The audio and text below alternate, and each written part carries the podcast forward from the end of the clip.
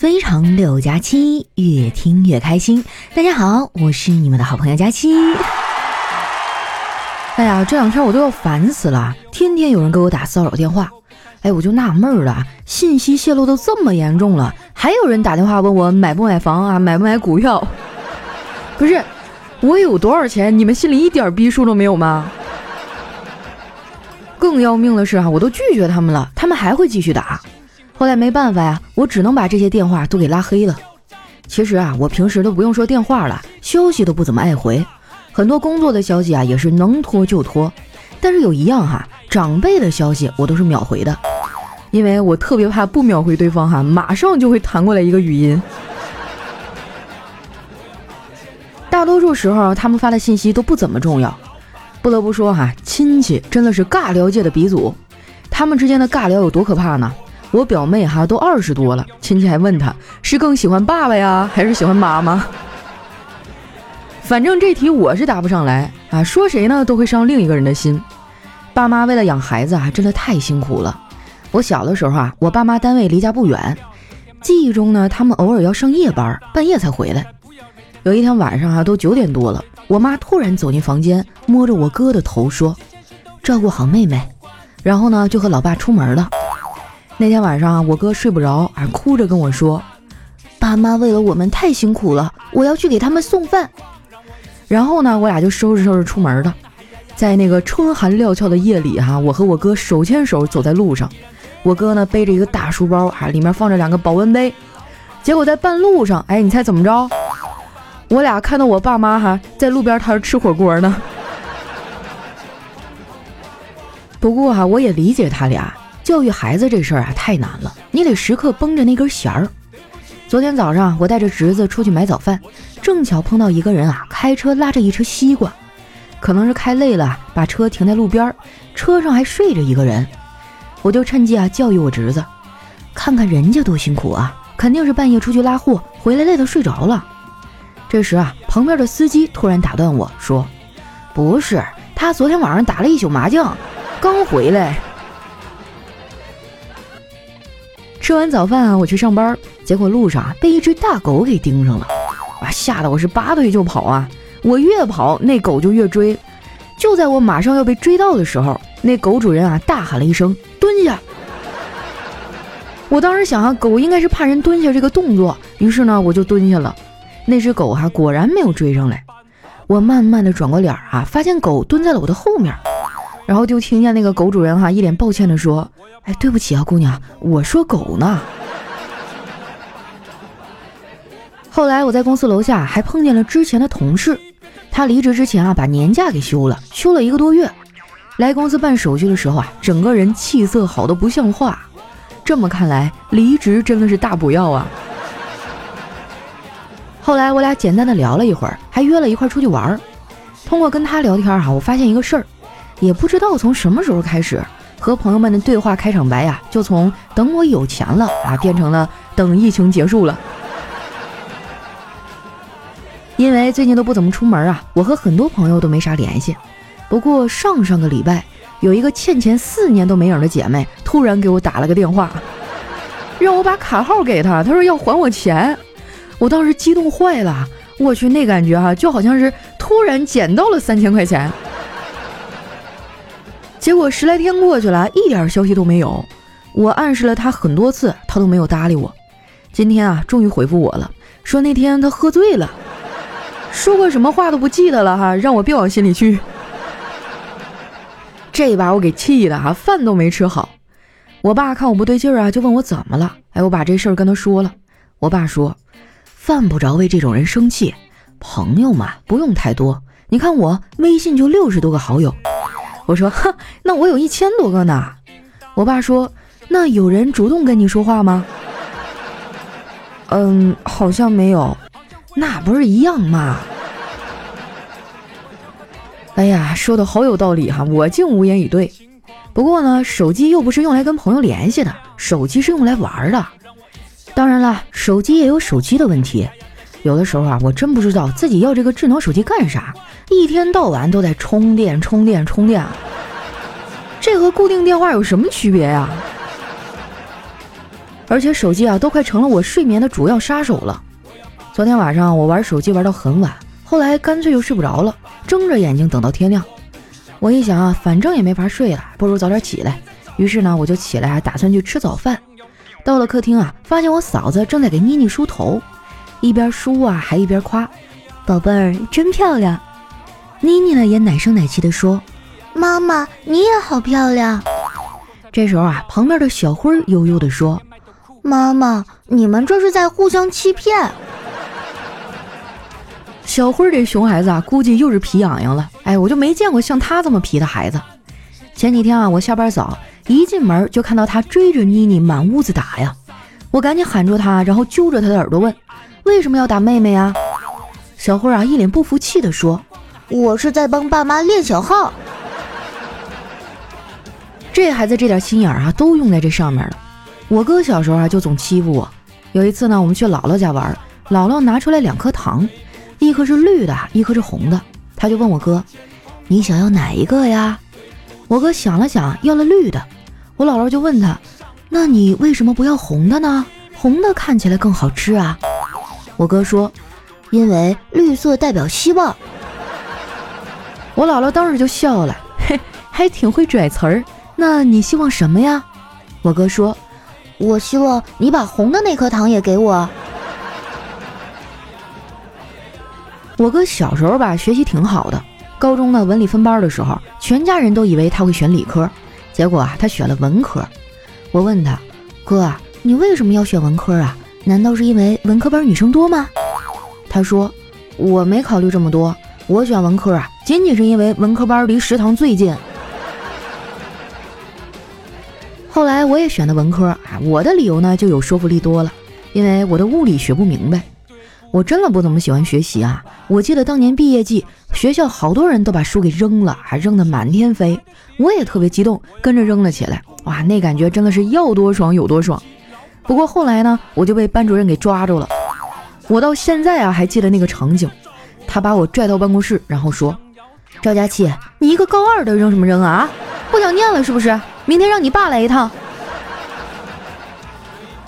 然后啊，我就被叫家长了。第二天啊，我爸也不知道在学校受到什么样的批评和刺激，回去给他气的啊，拿起扫帚就把我狠狠的削了一顿。其实啊，我爸很少主动打我，换句话说呢，他都是听从指挥的。小时候我犯错啊，我妈基本上不动手，都是直接叫我爸揍我。前几天啊，跟我爸聊起这个事儿，我爸说：“孩子呀，你得理解我，爸不是暴力的决策者，爸只是暴力的搬运工。”这个我理解啊，你就不用说我了。我爸犯了错，那也得跪搓衣板啊。有一次哈，我看我爸跪的挺累的，我就说：“爸，都说男人膝下有黄金，你咋说跪就跪呢？”我爸说：“挑事儿是吧？男人膝下有黄金这话说的没错，但是女人头上有，脖子上有，耳朵上有，手上也得有，而你妈都没有。我再不对她好点儿，那可真的说不过去了。”我当时就觉得，哎，我爸这个男人还真不错哈。其实呢，我爸还是有优点的，比如他挺会过日子。之前啊，我们开车出去自驾游，后来到了一个特别偏僻的地方，手机根本就没有信号。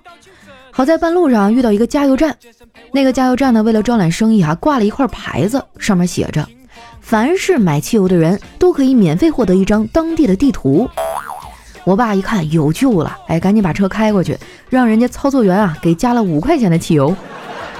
加完油呢，就跟人家要地图，然后那个操作员说：“你要地图干嘛呀？就凭您买那点汽油，你去的地方我指给你看就行。”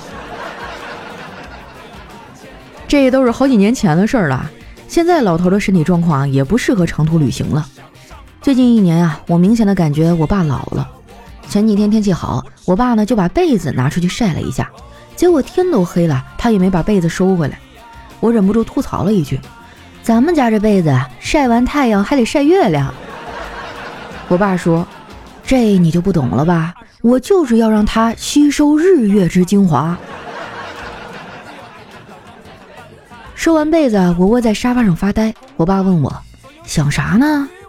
我说：“我在纠结我要不要去洗澡。”折腾一天了，不洗难受，洗吧又觉得没出汗。这个简单呀，你舔舔自己的胳膊，要是咸的话，你就去洗。果然呢，姜还是老的辣。哎，我怎么就没想到这招呢？洗完澡出来啊，发现我爸居然做了夜宵，做的还是我最爱吃的西红柿鸡蛋热汤面。我没忍住啊，就吃了一碗。以前不懂事儿的时候啊，我特别爱吃西餐，觉得用刀叉吃饭很高级。现在我才发现，外国人的刀叉简直弱爆了。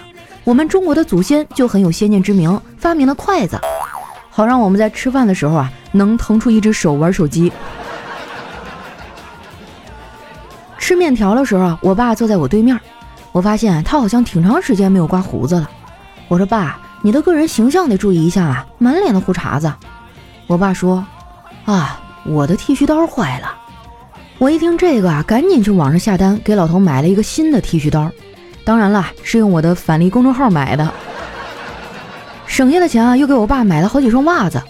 你们要是经常网购啊，一定要关注一下这个返利公众号，叫长省。长呢是经常的长，省是省钱的省。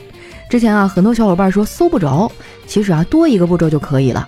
你先打开微信啊，直接点击搜索栏，在搜索指定内容里呢，选择公众号，然后打出“长省”两个字儿，再点击搜索，这样跳出来的第一个啊，就是可以帮你省钱的返利公众号“长省”了。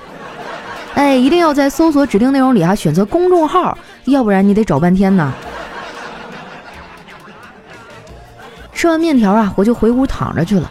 躺着是真舒服啊！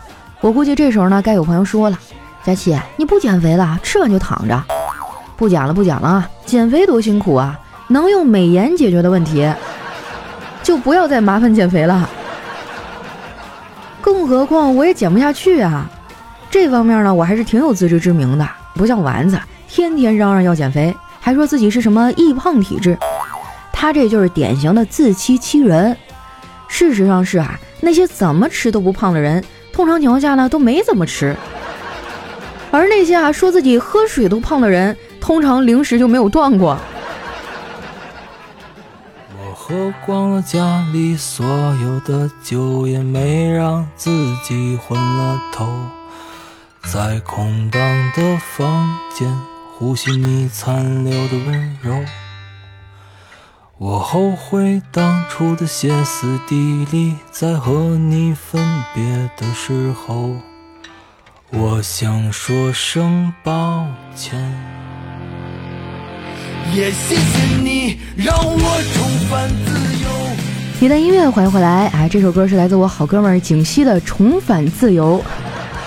啊，一个吹拉弹唱、开车搞黄色，呸，那个搞脱口秀。都很行的爷们儿哈，我最近正在考虑邀请他来做我们的人间观察局的一期嘉宾啊，但是我还有点犹豫，我就怕他要是开起车来哈，第二天早上起来发现啊，我的号被封了。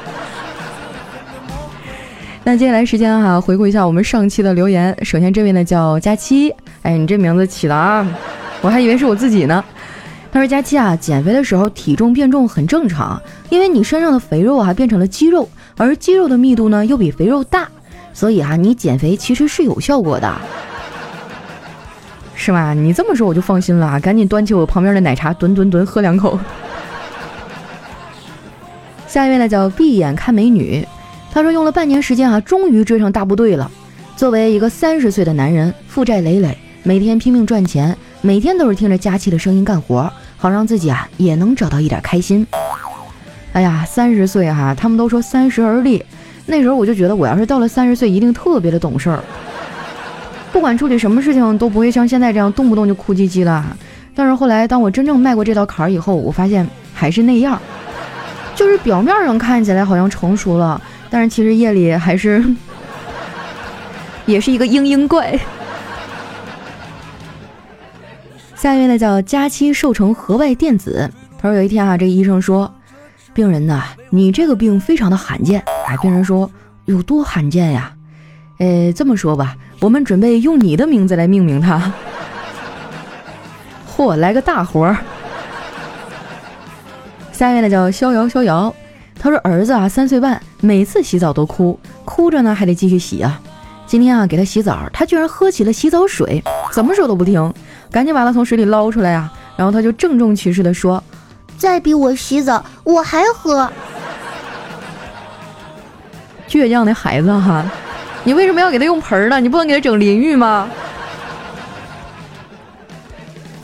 下一位呢叫不怕不怕啦，他说交个朋友吧，天这么热，我们总会熟的。行啊，那就交呗，反正天总会冷，我们总会凉的。下一位呢叫月夜，他说刚刚啊向女神表白了，被残忍的拒绝了。他安慰我说，其实你真的很不错，我要是没有男朋友的话，我一定会要你的。我大喜过望，你不是一直没有吗？女神说，为了安慰你，我特意刚找了一个。你看我对你好吧？下面呢叫瞅你漂亮，他说对面的女生啊频频的看手表，我估计啊这次相亲又黄了。我说周末你有空吗？果然啊那女生说我要加班。这时啊手机响了，我接，哦快递啊，那你送到第三栋别墅，交给保姆就行。我放下手机啊，那女生笑着对我说啊那个我记错了，这个周末不加班。你说我要不要告诉他，我妈在那家做保姆啊？下面呢叫香橙，他说佳琪啊，下次打游戏有人骂你啊，你就这么说，你挺厉害呀，你这么厉害怎么不去卖李白的剑呢？这么厉害咋不去抢小乔的扇子呢？啊，你咋不去骑庄周的鲲呢？怎么不去扯妲己的尾巴呀？啊，你这么厉害怎么不去砸守约的枪啊？你这么厉害怎么不去怼对面的泉水呢？哎呦，最后这个有点狠哈，这简直就是自杀式攻击啊！